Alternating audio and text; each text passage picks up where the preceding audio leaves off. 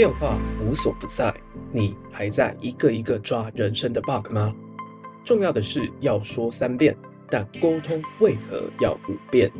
从贾伯斯、马斯克到 Sam Altman，为什么这个世界越来越疯狂？怪兽科技公司 Podcast 年末巨献，四大科技跨领域主题，破解东西方产业的关键差异，扩大格局，人生升级。请收听《展望二零二四》，成长不受制。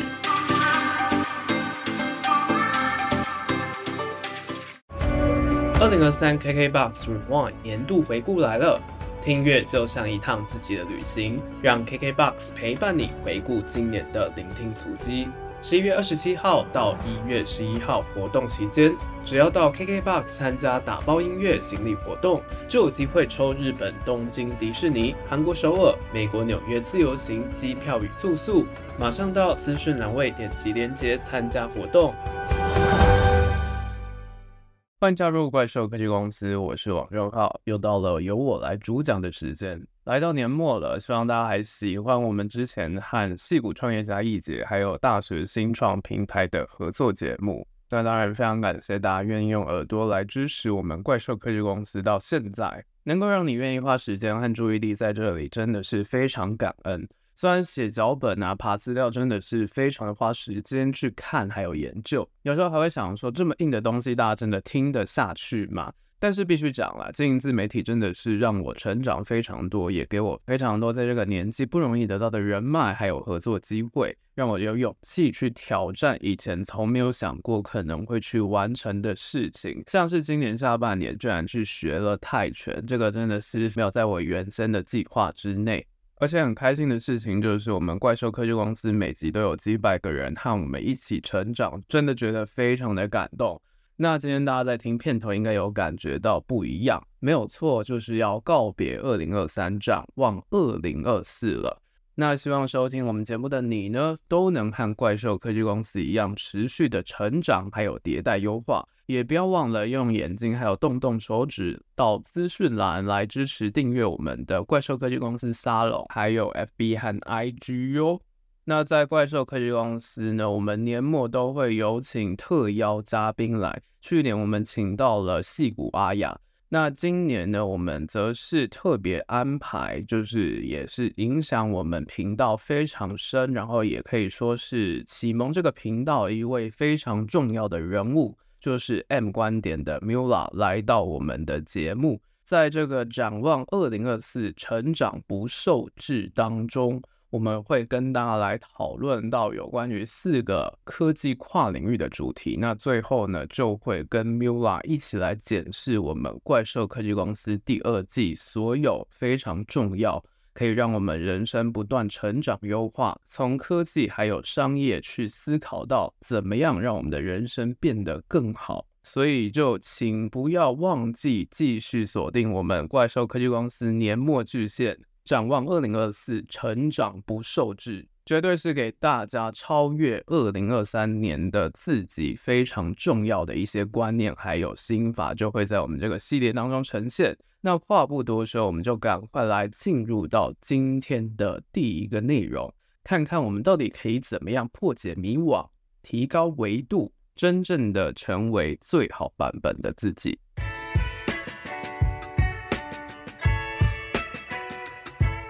那其实最近呢，我也把台湾非常热门的畅销书《底层逻辑》的第二部曲，也就是前微软战略合作总监刘润他写的《底层逻辑二》，然后还有中国非常知名的樊登读书他写的《可复制的领导力》，把这两个系列读完了。那我读完之后呢，真的是有一种惊醒的感觉，而且我观察到两个人呐、都不约而同的提到同一个概念，就是常态分布还有幂次分布。那这两个是什么？等一下我们会解释。其实就是必须要去看清楚，我们自己到底适合选择的是大多数人可以做得到，但是不会赚大钱的，还是赢者全拿，你可以享受所有的利益的那种赛道。你会怎么样子去挑选？你会选的是常态？你会选的是密次，其实就会决定了我们自己的格局还有高度。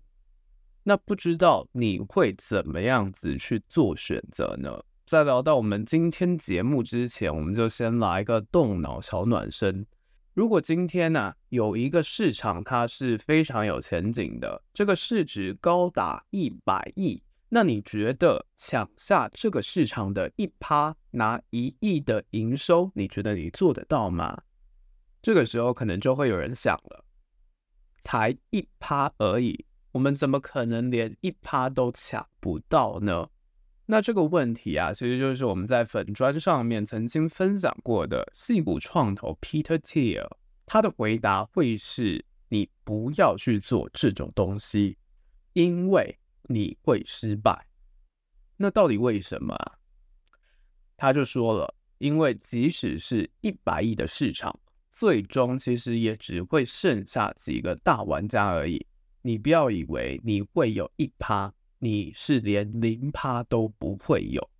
这个观念不知道对大家来讲怎么样，但是至少它印证了一件事情，就是为什么我们必须要努力的去找出我们自己的亮点，想办法要脱颖而出的一个重要的关键，就有点像是现在的整个大环境，现在我们的大环境其实是蛮不好的，是熊市的状态。再加上现在 AI 其实它的门槛已经放到很低了，就变成是说谁都可以透过 AI 来做出他可能心中想要的事情，但是重点就会变成是说你用 AI 要来干嘛？因为我们会观察到前期其实会有蛮多人会想说，哦，我就来做 AI 的一个产品好了，但是会发现到我建完了这样子的东西之后，结果。没有人用，又或者是说，当你建完之后，却发现其他公司做过这件事情了，那这个时候，我们前期投入的技术的这些成本不就白费了吗？所以这件事情其实也就让我们必须要去知道一点，就是我们的思考力有没有办法去找到底层的 job to be done。那 job to be done 又是什么意思呢？其实它指的就是。我们可能有一些方式，有一些策略去做事情，但是会不会这件事情其实是不必要的呢？就像是有些人的早餐会选择吃奶昔，原因就在于是说吃面包本身可能会掉屑屑。那在车上我们赶通勤吃面包的话很麻烦，但是如果是奶昔的话，我们就可以直接用吸的，完全都不会有渣渣掉下来，这不就是可以填饱我们肚子的方法吗？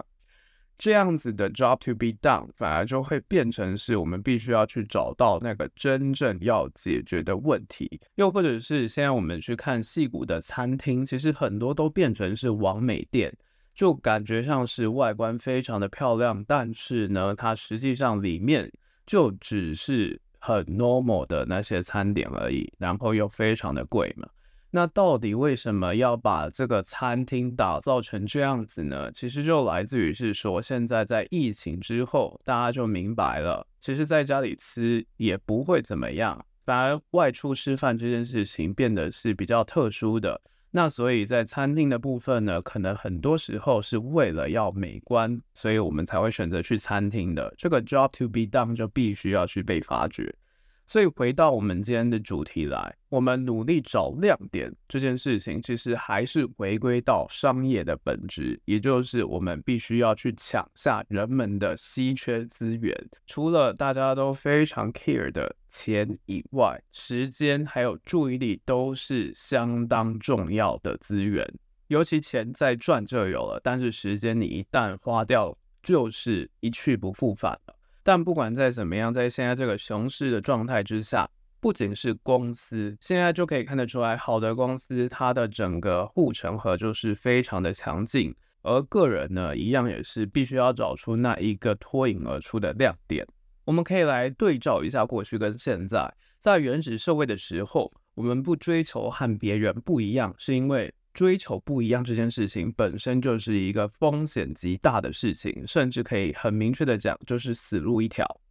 但是现在你要是想跟别人都一样，那才是死路一条。就像是 AI，每个人都可以用 AI 去做事情，甚至 AI 的整个底层架构如果是大型语言模型的话，基本上它是可以通用在其他地方的。加上现在这个社会虽然变化非常的快，但是呢，相较过往，其实没有那么多会危及我们生命危险的事情，甚至也比过去资讯流通更快了，拥有更多的机会。但是也就是这样子的一体两面，我们现在啊要面对的问题就是，你只有做出和别人不一样的东西，拥有和别人想法不一样的一些亮点，能够独立的思考去沉淀，你才会创造价值。而这一点呢，就是今天有非常多的公司，还有非常多打工人。觉得人生越过越难的一个非常大的原因，就是因为我们还在保持着过去的惯性，依然在保持着过去这种对于安全感的过度追求，还有执着这样子的安全感，就导致了自己做了非常多其实并不正确的事情。那想要去认清现实呢，我们就必须要去搞懂这个世界的运作游戏规则，也就回到我们前面讲的两个概念：常态分布还有幂次分布。在正常的世界当中呢，所有的事物基本上都是符合常态分布的，就有点像是体重啊，大家都差不多嘛。那年纪啊，大家其实大概可以活的年纪也都差不多。这种违反常规认知的事情不多啊，人和人的能力上下限的差距其实也不大，所有的人都在平均的水准状态，这个是我们理智上所认识的正常的世界。但是撇开这些生物指标啊，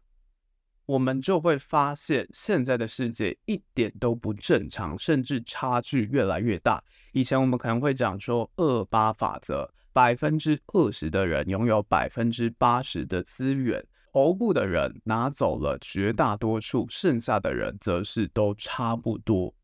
感觉非常的疯狂，对吧？但是现在其实好像很多事情都不疯狂，很多你觉得夸张的事情，其实事后回想起来根本就好像是正常的，就像是前阵子 OpenAI 董事会改组的事情。突然出去又回来了，不知道是什么样子的操作。但是无论如何，我们就会观察到，现在即使是一个优秀的人，都可以一个人活成一个队伍，甚至它就好像是一间公司一样，拥有多重的功能。甚至就像是我们刚刚讲到这个矽谷八点档嘛，Sam Altman 这个 OpenAI 的 CEO，他甚至是让九成的员工跟着他进退。CEO 可以有这样子的战绩，真的是非常疯狂的一个境界。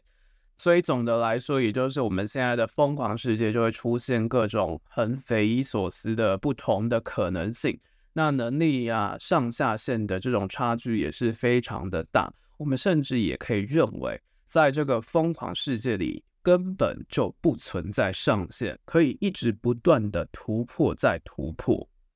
那为什么这个世界越来越疯狂呢？核心原因当然就是跟我们节目的主题非常相关，就是科技嘛。这些技术的革新，像是行动网络啊、大数据、AI、云端运算、边缘运算这些东西，它们的共同特征呢，就是 empower 了我们，而且消除了很多不必要的中间障碍，还有重复的劳动。这个当然也是一体两面，就导致了另外一件事情，就是我们很常讲不可替代的事情，叫做创新跟创意嘛。这个创意就变得越来越值钱，而且它的价值就被无限放大了。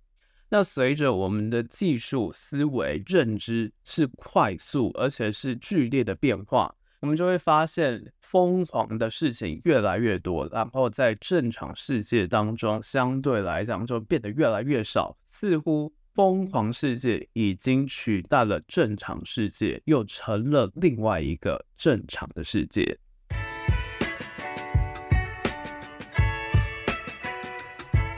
我们怪兽科技公司第一季节目的时候，走过了硬体时代的贾伯斯，软体时代的盖茨，一直到网络时代，马斯克啊、纳德拉这些人，从改变人类的现在，一直到改变人类的未来。其实我们介绍过非常多伟大的公司，还有这些高阶经理人。那如果说贾伯斯的疯狂是商业的智慧，还有现实扭曲立场，马斯克的疯狂是工程判断，还有第一性原理的话，刚刚我们提到的 Sam Altman 他的疯狂，应该就是闪电成长，还有生态系经营这两件事情。那当然，大家以往的焦点就会关注在马斯克这个人，像是前阵子《马斯克传》真的是非常的火红嘛。那我最近呢也是把这本书看完了，我也是蛮有感觉，真的是觉得马斯克这个人真的是有够疯狂的。但是我们可以稍微想一下 Sam Altman 这个人，不知道大家有没有想过，Sam 呢，他既不像贾伯斯创立苹果之后曾经被董事会赶出去。后来又回来，让苹果做到非常出色的成绩。而且 Sam 他又不像马斯克一样，可以同时管六间公司。然后之前还成立过 PayPal，做了 Tesla，然后还有 SpaceX 的可回收火箭。他做出这么多的连续创业，可以做这么样出色的成绩。Sam 他到底是有什么样的魔力，变成是大家非常关注的一号人物呢？甚至我们在节目第一季的时候还没有介绍过他，他到底为什么可以让九成的员工愿意跟他同进退，还翻盘了 OpenAI 董事会的决策，让 OpenAI 董事会改组呢？之前在 AIGC 专题的时候，我们着重在 OpenAI 的发展，那还没有听过的人可以回去补带。这集我们就稍微谈一下 Sam Altman 的背景。他其实除了是 OpenAI 的执行长，然后在和马斯克共同成立 OpenAI 之前，他还有在加入创投，甚至在二十八岁的时候就带领了美国非常有名的加速器，又或者是孵化器 YC 创投。也就是前阵子非常长，然后非常有名的一篇文章《How to Do Great Work》，如何做出伟大成就的那个作者，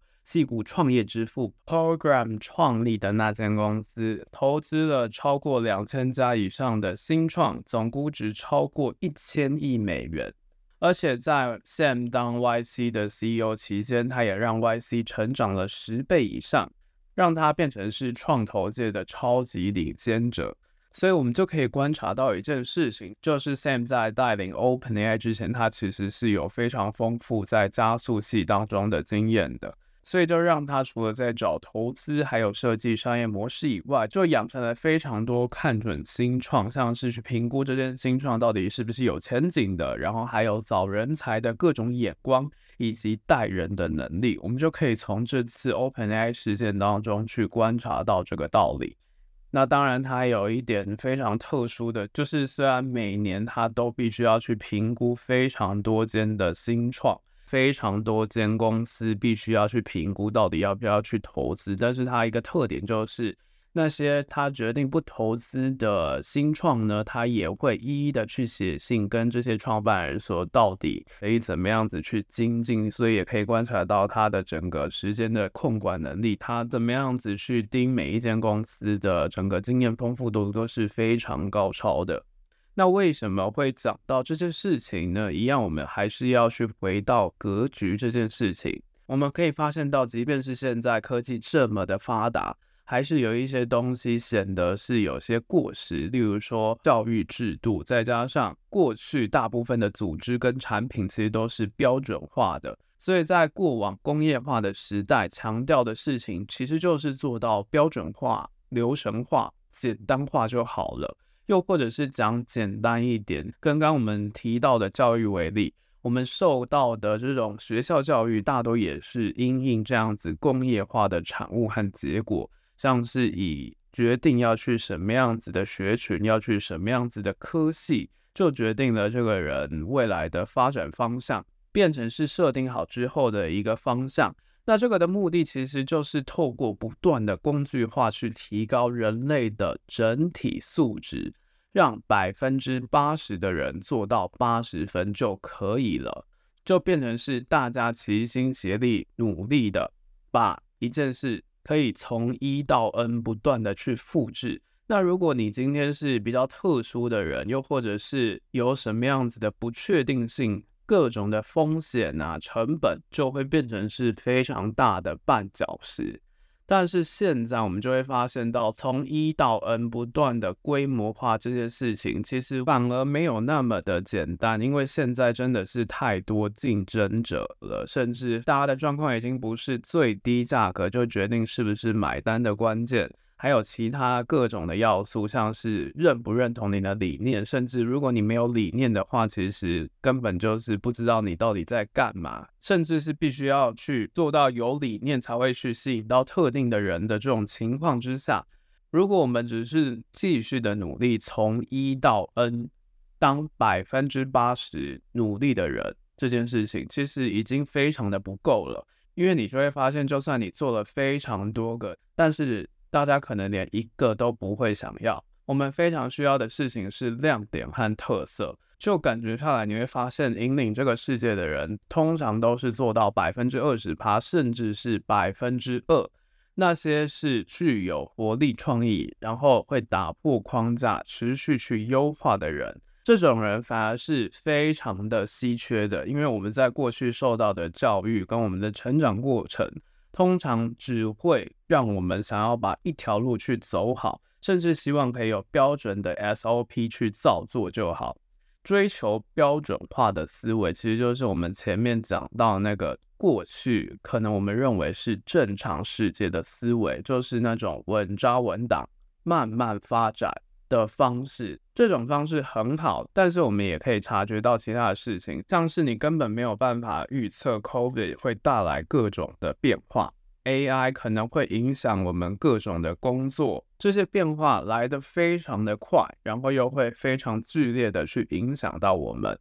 像我们研究这么多的大公司，甚至你会听这个节目一直到现在，应该也不会只想要。去追求标准化这么的简单，加上现在这个世界也没有这么的简单，甚至是疯狂的状态。而我们必须要在这样疯狂的世界活得好好的，就必须要去转换想法，以疯狂去治疯狂，用疯狂的方法让疯狂的人来创造巨大的价值。而这一点呢，其实就像是华为的创办人任正非讲过的。方向大致正确，让团队充满活力，我们就会发现呢，这些疯狂一般的人才，基本上都不是靠那些流程和规定去打造出来的，甚至也不会是说逼你揠苗助长的这样子的前进，反而他们是愿意自己去找出来的。又或者是回到我们第二季你与科技的距离的这个理念，为什么看过？听过这么多厉害的人，他们的例子跟分享，自己却好像只是在原地踏步。其实就是因为，如果只是看过去，我们认为什么样子是最好，什么样子是最佳的案例，透过标杆学习的方式，只会让你有一种为什么我做不到的焦虑和沮丧。因为他们的整个时代环境跟我们现在面临到的各种挑战根本是不一样的。现在的环境变化太快，技术变化也太快，消费者注意力也变得太快，所以我们就只能做自己的最佳案例，没有办法直接的就去模仿，又或者是追逐一个人的职涯，去复制他努力的脚步。而这个也就是为什么我们必须要不断的成长，疯狂的去汲取一些新的知识，去培养新思维的一大重点。当然，这点对于很多人来说就是一个非常大的压力，因为很多人自从脱离了学生身份之后，是不太会去主动学习的，又或者是说已经是忙到没有办法再去做额外的学习了。但是我们就会观察到，不跟上就会被时态淘汰，就是大家非常焦虑的一个来源，感觉非常的恐怖哦。当然，我们节目也不是要吓大家，因为我们节目很重要的理念就是必须要去找回主动权，让大家的人生可以活得精彩嘛。所以下一集开始，不管你的身份是员工，又或者是管理阶层，我们这个系列展望二零二四，成长不受制呢，就是要带大家来看到华人和西方人之间的关键差异。还有我们节目主打的跨领域思考，来谈谈三个可以帮助你在展望未来，让自己活得更好的一些观念还有思维。那我们刚刚其实也讲到，很多人出社会之后啊，其实也不是不想学习，反而是没有时间或没有体力来学习。这个问题到底又该怎么解呢？这个就会留到我们十二月三十一号在跨年那天跟 Mula 的精彩对谈，就敬请期待。这里是怪兽科技公司，我是王正浩，大家拜拜。这集就这样结束了，还听不过瘾吗？别忘了订阅、分享你听完的心得，还有推荐这档节目，追踪怪兽科技公司的 IG 粉砖，上面还有重点短片，赶快到怪兽科技公司 Vocus 沙龙解锁付费文章。还有还有，订阅免费的怪兽双周快报，每两周一则科技时事和两本思考书斋。社会变得再快，你还是可以拥有超强适应力，成为大神兽。